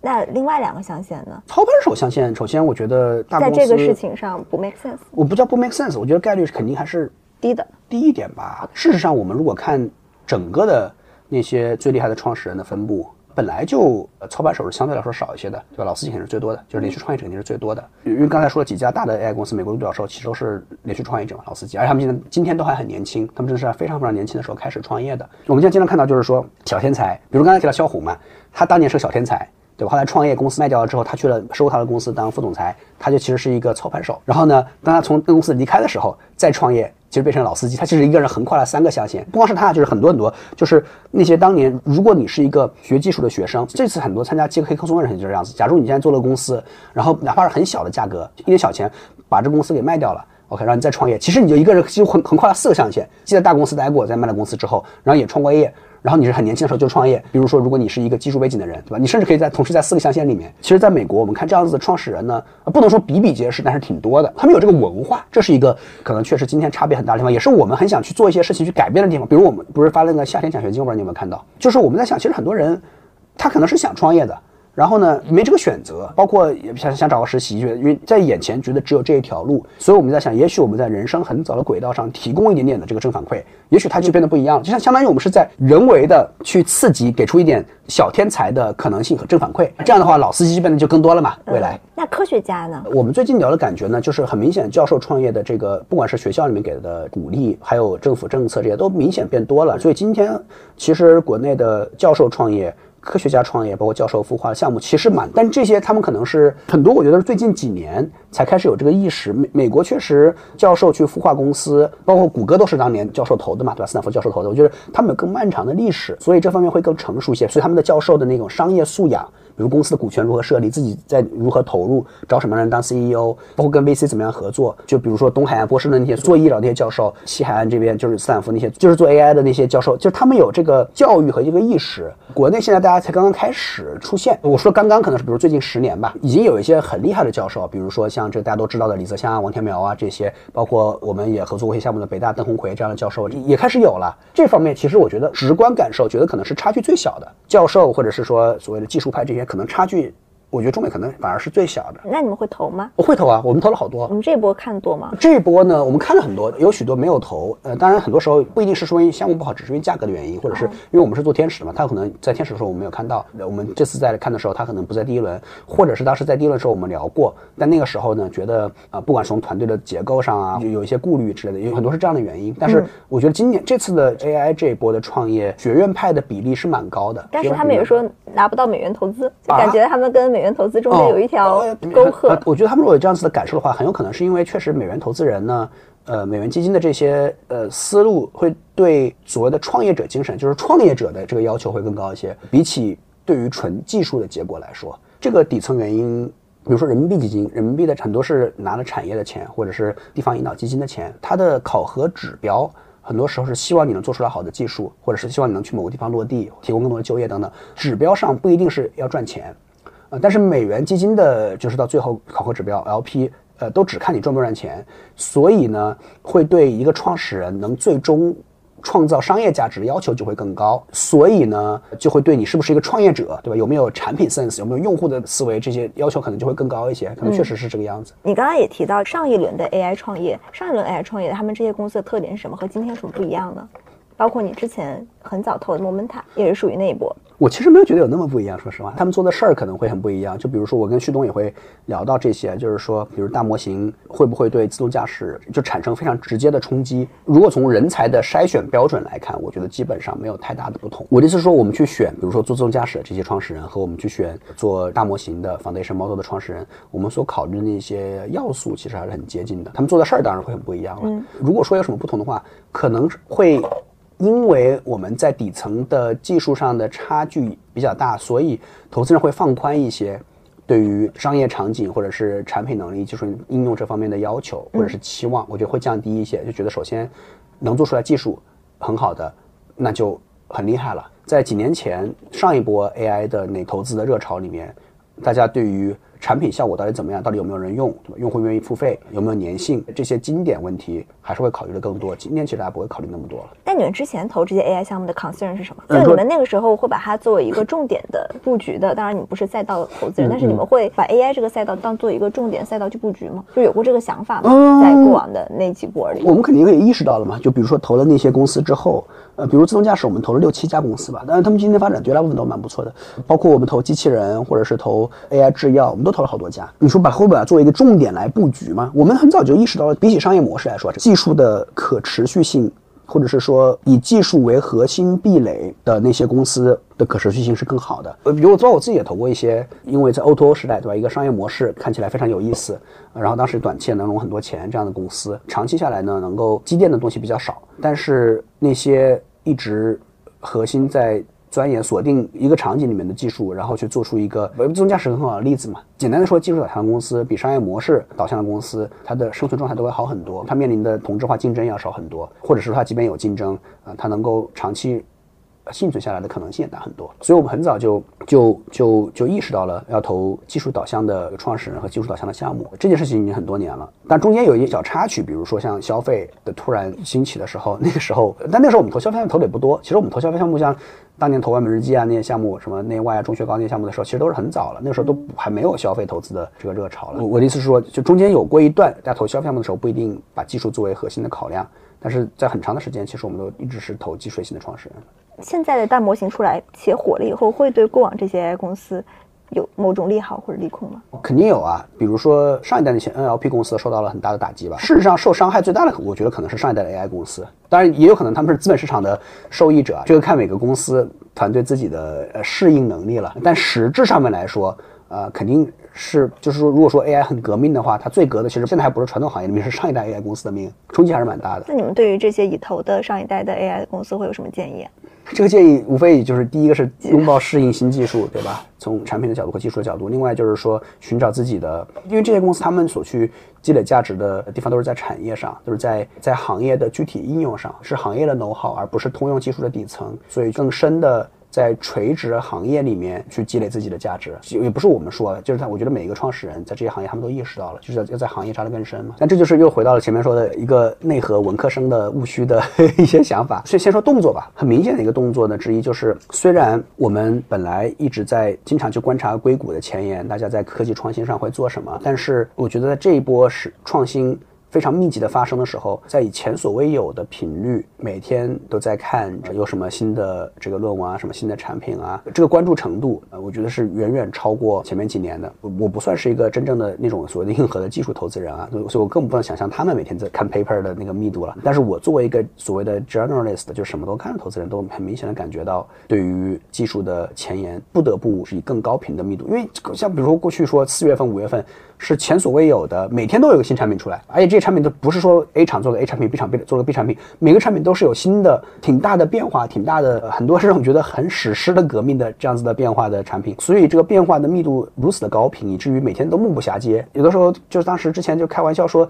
这几乎没时间去聊新项目，每天看新新闻都看不过来，真的，因为你每你每每读新闻，你要做很多周边的去了解嘛。这个真的是新闻都是一个接一个，一个接一个的，都来不及去聊项目。这是从动作上面，我觉得很明显的一个变化，就是对于前沿在发生什么，不得不花更多的时间。然后心态上，我就是有的时候像刚才说的，很容易。陷入到一些虚无主义，那是一开始还是后来变的？因为我比较后知后觉了，所以我觉得是在 ChatGPT 之后，在就是去年底之后。我有一些朋友说，当年那个 AlphaGo 下赢李世石的时候，他就已经意识到这个时代会发生永久的变化。我有一个朋友跟我说，他人生的最后一条朋友圈就是在李世石输的那一天，从此后来七年再没有发过朋友圈。我就说哇，那你太危险了！我是我是去年十一月三十号才意识到的。呃，他意识到了什么？为什么就不发朋友圈？就是表示就是说，觉得人类的时代就是结束了，对，就进入了黄昏。对，就是人类成为了一个 co-pilot，就像马斯克说，碳基生物给硅基生物的做一个引子的这个时代已经差不多开始或者结束了吧？人类是智能的过渡，对，就是这种感觉吧。呃，此刻就是说，我说的这个所谓虚无主义呢，是因为，当然今天很多人在聊这个所谓的具身智能，对吧？embodiment，在这个之前吧，我们现在看到 AI 如果纯粹只是作为一个信息上面的输入输出的 machine 的话，机器的话，已经非常非常好了。虽然刚开始用 ChatGPT 的这些产品的时候，总是会就觉得。拿一些人类的标准去问问题，那个时候就会觉得很惊讶，说哇，他答的跟人一样好。今天大家都都已经知道，他已经就是比大部分人都已经更厉害了。所以，如果只是作为一个信息的输入和输出的话，过往 VC 投的绝大部分的一些有带来就是非常非常高额的回报的，对于人的生活改变的很快速的那些，或者带来改变的尺度很大的那些项目，恰恰往往呢不是搬运原子的项目，是搬运比特的项目，对吧？也就是说是纯信息的输入输出的项目，不是一杯奶茶。而是一个，比如说呃新闻 APP 或者是一个短视频 APP，对吧？这项目本身就不是所谓的巨身的，它本来就不是 tangible 的。所以今天当看到 AI 在所有的这些领域都能够有这么革命性的突破的时候，就会觉得原来所有的，比如说作为一个 VC 吧，很多的所学其实就不能叫崩塌了，但是确实你就得重塑了。之前 e m a d 说过，就是 Stable 的这个创始人说过，就是说人类有很多的产品和服务，其实只是信息的组织。打个比方，教育今天呢，人类的很多资源，所谓教育资源，就是你你有没有学区房，离学校近不近？但其实教育的本质就是把信息在一个特定时间，以某种特定形式组织到你的面前。那比如说医疗，其实也只是把信息，就比如说我们每个人都去见医生，医生向你这采集了一些信息，给了你一些反馈，告诉你说你现在有可能什么病，应该吃什么药，这其实只是个信息的输入输出过程。其实也只是说，有的人，比如说我住在三甲医院附近，或者是我有三甲医院的网络，我有这个保险，所以你可以得到这个信息。有些人看不起病的话，他就得不到这个信息。它其实本质上只是信息的输入和输出。然后很多很多这些今天的不同的不平权的服务或者是资源，其实只是信息的输入输出而已。然后在很多别的领域，今天的输入输出就已经很平等了。但是因为过往 AI 没有那么强大，比如说今天还没有取代医疗。也没有取代教育，以至于这些虽然还是仍然是纯的信息输入输出的一些产品和服务，仍然没有被推广。但是我们知道，我们看到今天的发展趋势，知道 AI 肯定势必会让这些信息的输入和输出的能力，这个通道，这个所谓的基础设施会越来越全面和完善。其实很多投资人去投的，或者是创业者要做的是，要么是 aggregation，要么是 segregation，就是要么是聚合，要么是分离，要么是制造信息差，要么是减少信息差。但今天大家全部都会变得一样，所有人都会喝一样的可口可乐，用一样的手机一样，变得一样。那么这里面是 AI 把所有的产品都拉平了，未来所有人都会就在所有人所有需求都会面对一个对话框，或者是你跟 AI 就是用语音 whatever 方式来交互。依据这里面有什么可以做的，有什么可以投的，就所有投资人要重新去思考这个问题。有什么结论？这现在我能有什么结论？这个，所以说才因为没有如果有结论，你就会变成一个行动主义者，对吧？但现在是个虚无主义者，就是没有找到结论。呃，那在这个背景下面，你们投了那十几个项目，都是做什么的呢？有做应用的，有做中间层的，有做底层的。底层我想有没有投啊？有投模型层的，还不能叫 infra 层面，就不能叫。什么意思？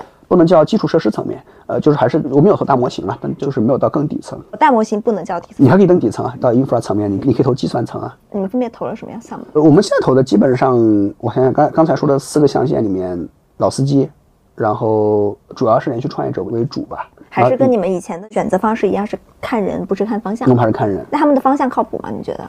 方向靠谱吧，这个就很难讲啊。就是我们之前为什么说投人不投事儿呢？因为很多时候 VC 在一起很喜欢去争论事儿，但是呢。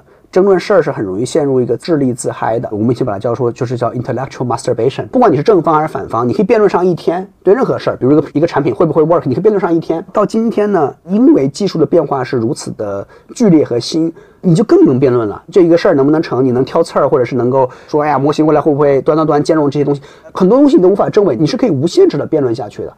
所以就更需要把投资理念回归到一个更简单的决策，就是刚才说的，今天所有的变化，迄今。仍然是被人所推动的，所以我们还是去找那些推动力最强的人。他们有可能今天做这个，明天变了，有可能啊。所以其实对于 AI 到底能做什么应用，现在还是没有结论的。到底应用在不不不不，它恰恰相反，就是太多了。今天最大的问题是 AI 不能做什么，而不是 AI 能做什么。刚才说到，就是我们不考虑说人可以举起一杯水这样子的，我们不考虑 embodiment 这些事情啊。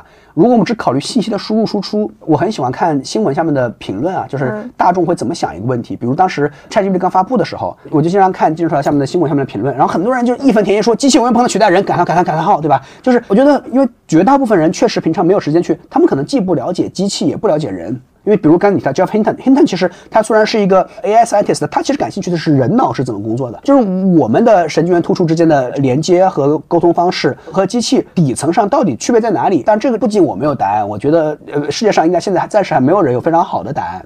那比如意识怎么产生，这是一个圣杯级的问题，对吧？之前有一句话说，这个人脑其实在变得越来越白盒，而算法在变得越来越黑盒。就是比如今天的算法不再是原来非常可预见的规则驱动了。就是比如你放一个输入进去，它的输出不再是稳定和可预测的。就是你对算法内部在发生什么，你只能调参，但你并不了解这个黑盒内部的构造是什么样子。它的可解释性已经没有那么强了。但是人脑，人类现在对人脑的了解还是很少的，但是在逐渐的变多，所以人脑在变得越来越白盒，你越来越可以解释人为什么在一定刺激下会做出什么反应，思考是怎么产生的，每个脑分区负责什么。但是对于机器反而了解是越来越少的。比如说涌现到底存不存在，这本来就很有争议。如果它存在的话，为什么会有涌现？又有很多的说法。所以就是大家对机器为什么会？因为原来的时候，当年输入为什么产生一个输出，没有人会问这个问题，因为它是本来就这么设计的。但今天机器为什么会给出一个反应，或者它为什么会这么说那样说，人类已经不知道了，就至少不 know for sure 了。这就是说机器在变得越来越黑盒，就是这个意思。所以就是今天其实难的问题是说，机器跟人的界限变得越来越模糊的时候，难的问题不是说什么事情是人能做，机器不能做的，其实是什么事情是机器肯定不能做的。或者是说短期内吧，就短期内不能做的，其实就找到这个边界，其实变得很重要。我有一次就跟一个朋友聊到 AI 的时候，那是几年前啊，就聊到这个问题，我就说 AI 有什么不能做的？他说想象。那个时候我当时的确就噎住了，想 AI 不能想象。我今天很很明显是能想象的，因为你的提示词一开始就是 imagine，对吧？就是用 me journey 的时候就是 imagine，第一件事情就是想象。那你说什么事情做一个输入输出？如果不是说举起一个杯子这样的事情的话，纯粹做一个输入输出的引擎。有什么事是你能做 AI 不能做的？其实就比如 VC 吧，我今天跑出去找个创始人聊天，跟他产生共鸣，这件事情可能 AI 今天此时暂时还做不了，对吧？因为他没有一个身体。但是一个 BP 过来，然后去分析一下他写的方向，呃，他写创始人的背景，能不能大概估算一下他的概率，值得投的概率高于百分之六十还是低于百分之六十？虽然我没有这么去做过啊，但我知道今天就已经可以了。那你为什么不做呢？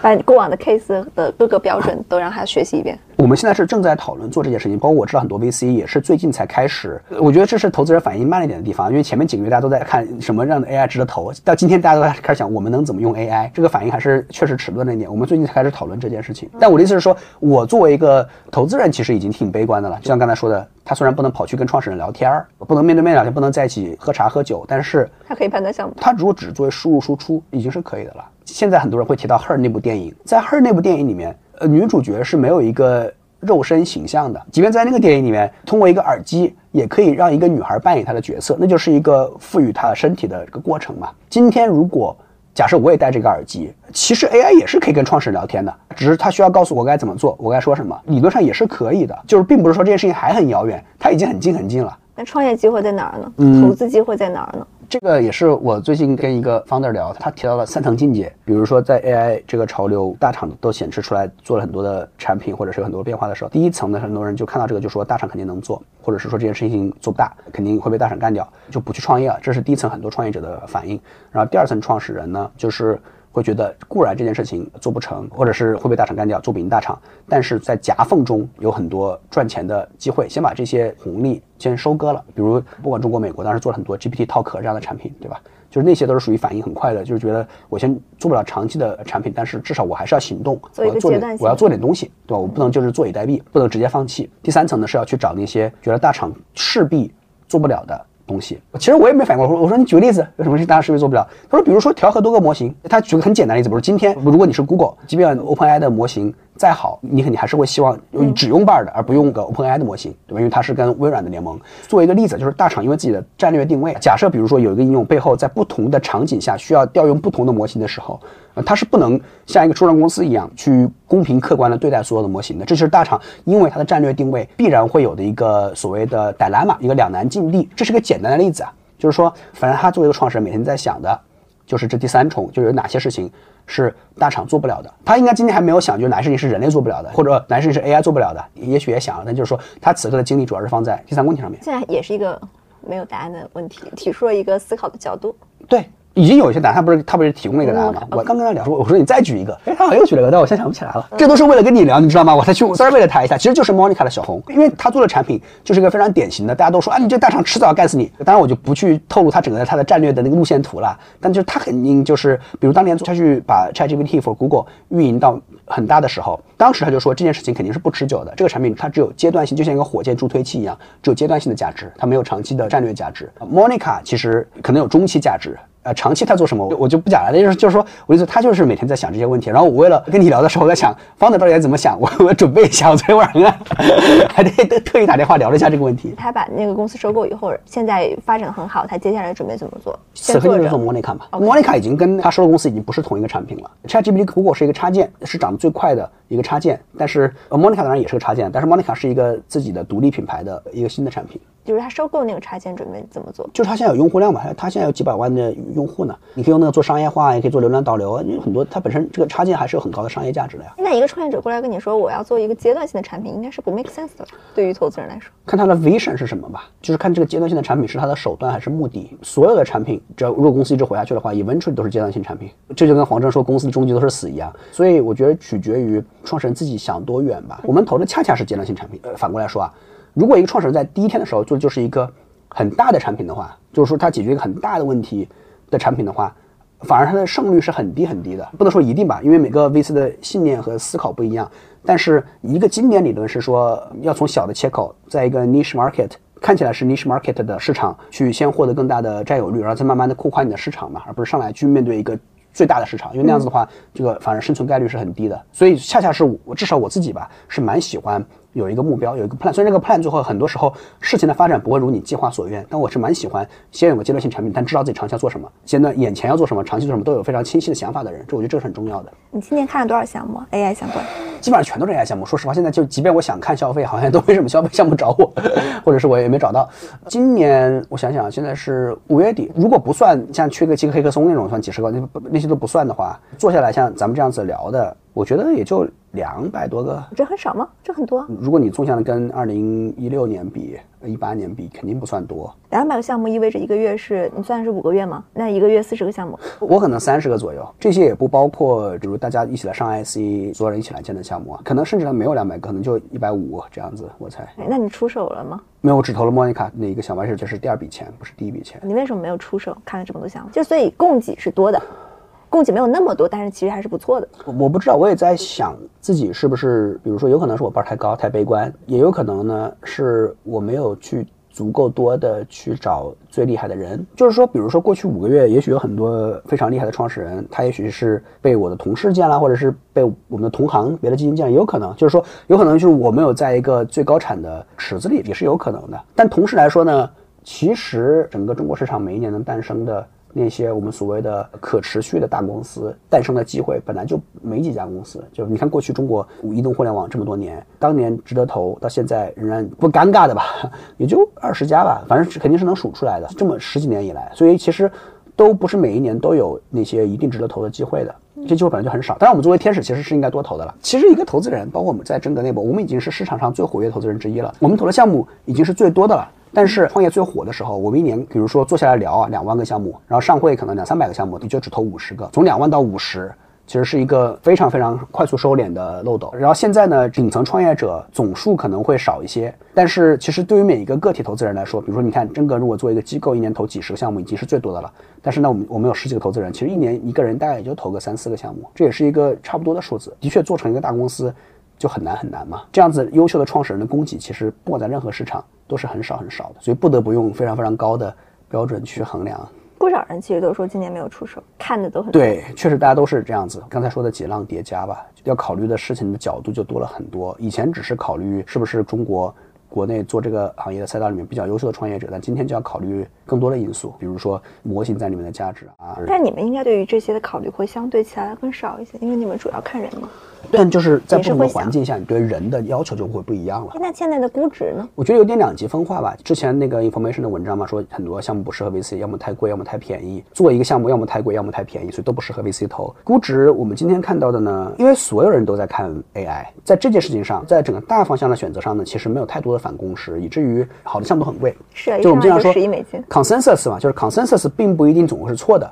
共识很多时候是对的，但只是因为它很贵，就你的入场就很贵，以至于能赚钱的这个空间就小了很多。就像你说的，如果上来十亿美金的话，空间就被压缩了很多了。所以我觉得这边是有一个两极分化存在的。一方面呢，那些形成市场的最强烈的共识的项目出来的价格就很高；呃，另一方面呢，那些没有形成共识的项目呢，确实就融资就都很难。假设在消费投资的那个时代里面，你并不是一个共识的最厉害的创始人，就有一部分投资人觉得你能在一个区域市场做得不错，还是有人会愿意投你，估值可能不会那么高，它还是一个。阶梯分布，但今天呢，就是所有人都去投最顶级的创业者，那些人创业者价格很高。然后除了那些创业者以外的，就是在此刻被大家当做第二梯队的那些创始人呢，我的感觉是就很难融到钱，两极分化就更加的剧烈和明显。一方面，你看你也提到，就是说很多 VC 说今年没出手，但是那些融到钱的，在媒体上被报道的那些 AI 的那些公司呢，就融到了很多很多的钱，大家都在抢。从某种程度上，我觉得这是共识变得更为强烈和统一的一个现象的体现吧。这是好事吗？VC 有过这么强的共识过吗？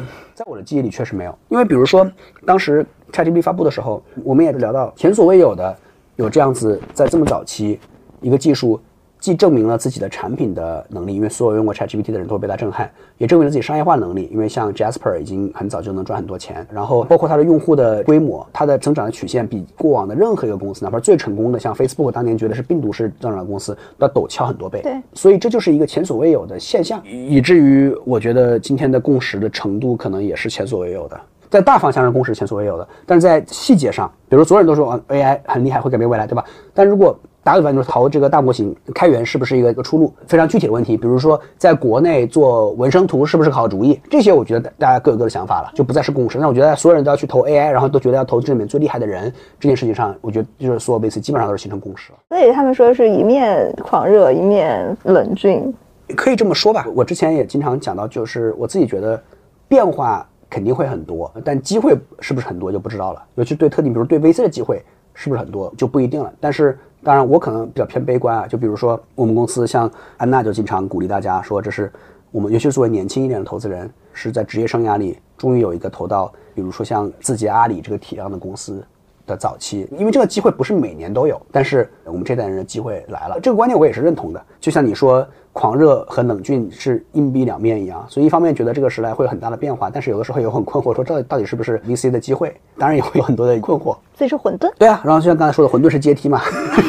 混沌总是好事。一件事情如果真的非常的分明，而且事实上就像之前大家所想的一样的话，信息。是要靠变化才能产生的，所以混沌确实是机会。今年的生活状态有什么不一样吗？或者工作状态？生活状态，当然我自己就是结婚啊、搬家呀这样的事情，第一次装修啊这这些事情，所以这确实人生没有遇到过的这些事儿，什么漏漏水啊，或者是哪儿油漆没刷对啊之类的。我，生活上最近发现这两天发现自己高血压。然后很惊讶，我当然我还没有去医院正式的去检查，但是因为测了很多很多次，然后发现啊，确定自己好像血压挺高的。所有的病症，当你第一次听到的时候，都会觉得它是仿佛是无中生有的冒出来的，都觉得它是涌现出来的。呃，就就是这件事儿对我最近的生活状态倒是影响挺大的，以至于最近吃喝健康了很多，运动量大了一些。因为小的时候都会觉得，就是那些事情，什么高血压、高血糖啊、高血脂，离自己很远嘛，跟自己没关系，对吧？就但有一天你突然就发现啊，你也有了，就是一个从小耳濡目染的名字，但是你觉得他就跟那个当年的叔叔阿姨，就是你今天的同龄人一样，就突然发现啊，怎么自己也有了，就这种感觉。这是我我觉得最近对于我自己来说可能最大的变化，就觉得自己真的是中年人了，居然会跟高血压这样的词联系到一起。当然，这是有家族史啊，所以也赖我爸，也不一定是我的问题。工作上就是刚才说的，就是说今年我觉得很明显会有更多的，在过往会自己都会觉得自己是在非常务虚的一些思考，但是今天的变化的密度迫使自己不得不去大量的进行思考。就是原来的时候行动总是对的，首先就是去找项目，然后去聊项目，就是越多越好。自我强调的总是行动，今天就。不得不停下来去想很多问题，因为外界变化太大了，这是我觉得在工作上状态变化最大的地方吧。然后其实我觉得行业还是总的来说还是冷下来了一些的，就是投资行业，曾经有一波狂热，是因为更早的时候收获了非常强的正反馈嘛。现在呢，我觉得就有更多的水落石出的时刻的时候，大部分的投资机构呢也会变得更加的谨慎，所以我觉得市场确实是冷静了很多的。我还是觉得，就是不管对于创业者，对于投资人，这是一件好事儿。你说的是今年的状态。今年相比去年更冷静，我觉得其实是这样子的。今年就是说，你看到很多的讨论，大家在办很多的活动，然后呢，有一些 AI 的顶流项目，但是因为你自己也刚才提到了嘛，大部分基金都说今年其实没有出手的，能投的项目变得更少了。我会 assume 你们不一样，因为你们是我上来就给你们定调是基金派的。Exactly，就是我们比其他基金，我觉得投的。还是要多一些的，但是我们跟比如几年前的我们相比来说，还是少了一些的。这就回到我们前面说到了嘛，有内因有外因，有很多的原因。所以我觉得今年其实整个市场确实是冷一些的，跟新闻的感知是不一样的。其实看新闻也不会觉得，我我不知道，就感觉很，就很多事情在发生。就我刚才说的，就是今年的变化很多，很多事情在发生。是啊是啊，但首先比如说我们看到每次出来一个呃新的 paper，比如说新蒸馏出来一个模型，效果非常的好，这些很多时候首先就其实没有发生在中国，然后其次。很多没有发生在创业公司，然后那些真的不发生在创业公司的呢，很多又是个人做的。比如说刚才提到的像 AutoGPT 啊、ControlNet 这些，它也不是所谓的商业化的项目，还有很多的创新是在学校里做出来的。所以真正回到这个资本市场上，是不是有很多的公司呃做出很多产品，然后呢拿到很多用户？这个比起移动互联网初期那个时代，其实还是少很多。最近这段时间在这间 IC 会的会议室里面，你们讨论最多的几个话题是什么？更多的讨论主要还是针对于项目了。就是无非就是争论项目该不该投，值不值得投嘛。在这个争论的过程中，就会涌现出了什么话题啊？其实很多问题都是你今天问到的问题。其实刚刚也有聊到，我们有的时候在思考是说，我们最近是不是把标准定得太高？在比如说很多领方面的，比如对于创业这件事情的认知啊，我们是不是应该给出多一点容错空间？我们最近讨论了很多，因为我们最近确实看到了很多在某一方面非常优秀的团队或者是创始人。因为现在是在一个新时代的初期嘛，以至于我们是不是应该降低一些标准，更愿意试错？这其实又是一个两难嘛。因为本来我们的优势，作为一个已经专注投天使投了十二年的机构，其实本来是应该知道怎么去避免踩很多坑，怎么去避免犯错。但今天我们又不得不就是来讨论说，是不是应该多犯点错，是不是应该正确的犯错？这是个很两难的困境。因为我们好不容易总结出来，就说这样的人不能投。但今天既然是个新时代，这个错我们是不是还是要试一试？其实这样可能就很多，又很难通过纯粹的理论 theorizing，对吧？通过互相的理论来得到一个结果。因为很多时候，这个你只能通过实践。但等你实践出来结果的时候，这个时代又已经过去几年了，就你又错过了最大的窗口，对吧？但这就是投资的有意思的地方嘛。投资本质上是个预测过程，对吧？然后预测是通过过往的结果来进行反馈啊。去修正预测的算法，就是一方面呢，历史会反复的押韵。但同时呢，过往又不总能预测未来，很多的事情只发生一次，所以你不能总是刻舟求剑。所以这里面就是没有一个终极的方法，没有终极算法。经历过移动互联网那一波，投资人会觉得现在跟那个时候很像吗？这个混沌的初期。说实话，我没有经历过，在我的观察范围内，我似乎并没有看到有人这么表达。大家还是觉得这次挺不一样的，因为这次大家很多讨论的问题，刚才所谓的务虚问题是非常的存在主义的问题。这些在移动互联网初期没有那么必要吧？我记得不久前好像成都有个活动，豆瓣上看到的，好像就是说阅读科幻已经是一种必要。我觉得确实是这样子的，对吧？就原来的时候不会讨论这么多这样子的问题，所以这是第一次。那我最后给你几个快问快答。好啊。最近阅读过最有收获的一本书？印象最深刻的书是莱姆的一系列短篇小说，《太空旅行者的日记》啊那些。刚好我又不久前刚去了波兰，然后那是莱姆的故乡嘛。事实上，里面的几乎每一篇，虽然都写在几十年前。都非常的应景，因为讨论的所有问题全都是与人类创造出来一个弗兰肯斯坦式的 AI，都是与意识、与存在、与人类和人工智能之间的关系相关的小故事。应该是我最近读过的最喜欢的书。如果说是跟行业相关最有意思的书的话，可能是《深度学习革命》，它原文是叫《Genius Makers》，里面讲的其实就是像 Hinton 啊，像这个 LeQuan 啊，包括 OpenAI 啊这些公司的，其实是一个非常传记体的一本介绍类型的书吧。是其实是本故事书，虽然它名字写的很像一部很典型的商业书籍，是蛮有意思的一本书。最近最打动你的一部电影？晒后假期 After Sun。我最近有一个奇怪的，也不能叫 PTSD 吧，就是我在看一本书的时候。我在看一部电影的时候，我是真的就会在想，以后 AI 能不能创造出来这样子的东西？绝大部分的都是可以的，只是说它是在两年内、五年内还是十年内。包括最近读海明威的画册和传记吧，然后我就去重新读了很多当年海明威的短篇。昨天晚上准备做这个测试，但我还没有试。我在想，AI 能不能像海明威一样，写一个这么短，看上去没有任何的情节，没有任何的转折，但是又余味如此悠长的故事？我不知道你有没有读过他的短片，就比如《白象似的群山》，讲的就是一男一女在一个车站的对话，几乎什么情节都没有；或者是《雨中的猫》，讲一对夫妻在酒店里面，然后女孩想去救一个雨中的猫，还没救到，然后呃前台放了一只猫上来。如果真的要概括情节，我就会这么概括。但是因为他是海明威写的，因为他的用词，他的这种摒弃了所有拉丁词根这样子的简洁的用词和节奏，和那些没有写的话，以至于。它虽然很短，没有什么情节，但是余味又非常悠长。刚才提到电影的时候也是一样，《晒后假期》是导演的处女作，讲的是一个女孩回忆自己的父亲年轻的时候带她出去的一次旅行，就这么简单一件事情，几乎没有情节，只有画面，只有影像，只有微妙的情感。我真的就会在想，就是所谓的冰山下的没有露出一角那个庞大部分吧，有没有可能用 AI 创造出来？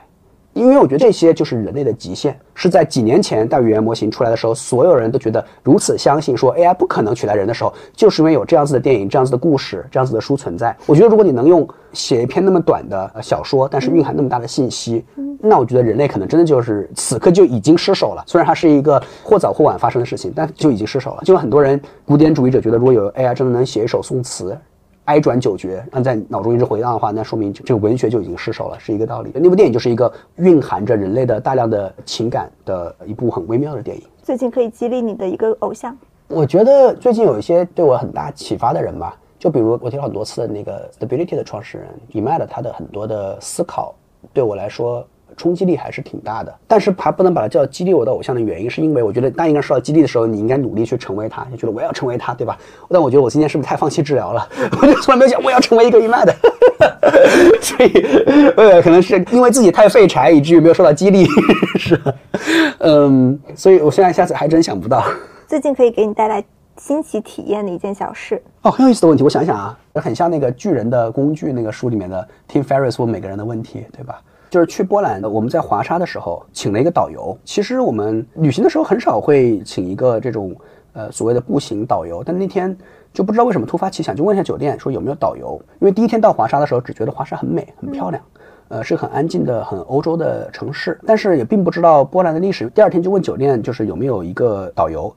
然后当时酒店说三百块钱，因为波兰的汇率跟人民币是差不多一比一点六，我以为是三百波兰本地币，就是差不多四五万人民币，我没想到只是三百欧元。也许我知道的话，我就不会请那个导游了。但是因为当时以为就很便宜，就请了一个这个导游。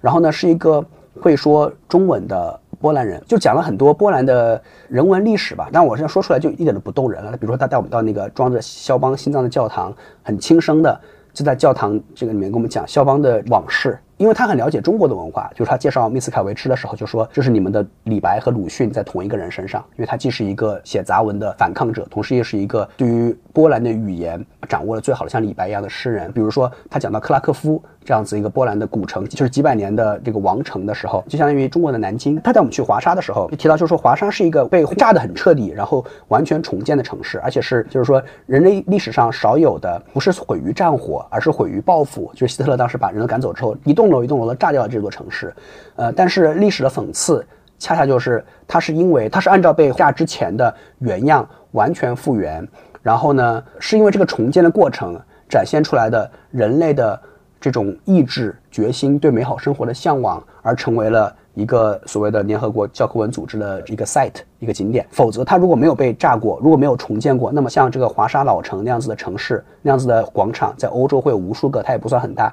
但恰恰是因为希特勒当时想毁灭它。然后呢，它不仅没有被毁灭，它跟原来变得一模一样，而且还因为这个过程而变得光芒四射。他讲了很多这样的故事，比如说那些城市，事实上就是真正的用当时的被毁掉的瓦砾重建，那种感觉就是人类在面对灾难的时候重建自己生活，呃，讲得非常动人。然后这整个经历就让我突然意识到，其实有一个好的导游，因为在那个时候就对华沙产生了很强的情感连接，在走在华沙的街头看到所有的建筑就不再一样了，然后呢就会意识到，那我过去每一次。去的每一个城市，我错过了多少？就比如打个比方，不管南京、北京、西安，如果你是个外国人，你没有导游，你在那儿走一圈啊，你去西安看一下兵马俑，但是走在街头，你并不知道沧海桑田、时事变迁，就是你不会理解到一个城市有什么样的重量。所以那件事情对我的触动很大，我就在想。一个是让我对波兰的感受变得不，因为它这个本来就是一个经历了无数次灭国又复国的国家，对吧？然后历史非常的复杂。那同时我也在想，就是说曾经过往的所有的旅行中曾经错过的东西，也许旅行的时候还是 多去找导游，对于本地的文化和历史有比较深刻的理解的导游。你要想到那个 AI for Wondering 非常的有用。我没有想到，但你说的很对。我记得波兰其实就是有那个所谓的 audio guide，但它就是很多在博物馆里会有嘛。波兰似乎在城市里就有，有的城市就是你作为游客就会有个官方城市的 audio guide，你就戴着耳机到任何一个地方，他就会给你讲这个地方曾经是什么，然后经历了什么之类的。但是赫尔有应用场景了呀。这就是 Her 的，就是 Her 的场景啊。这件事情其实给我的影响蛮大的。然后我回来之后就跟很多的朋友都在讲这件事情，就说一定要找导游。然后包括有有，如果你去巴尔干或者是去波兰，我把这个导游推荐给你之类之类之类的。要不要做一个这样的项目？我事实上有鼓励他去做直播。我说你应该上抖音，我应该重新去看一看那个 AI 和万代的项目，应该这么说。最后一个问题啊，关于 AI 或者投资，大多数人不知道，但是必须要知道的一个心知。这个问题我就不回答。这个问题我觉得不管怎么回答，都会显得自己很蠢，都会显得自己既很蠢还很洋洋得意的样子。所以 我觉得大部分人不知道的东西，我应该也不知道。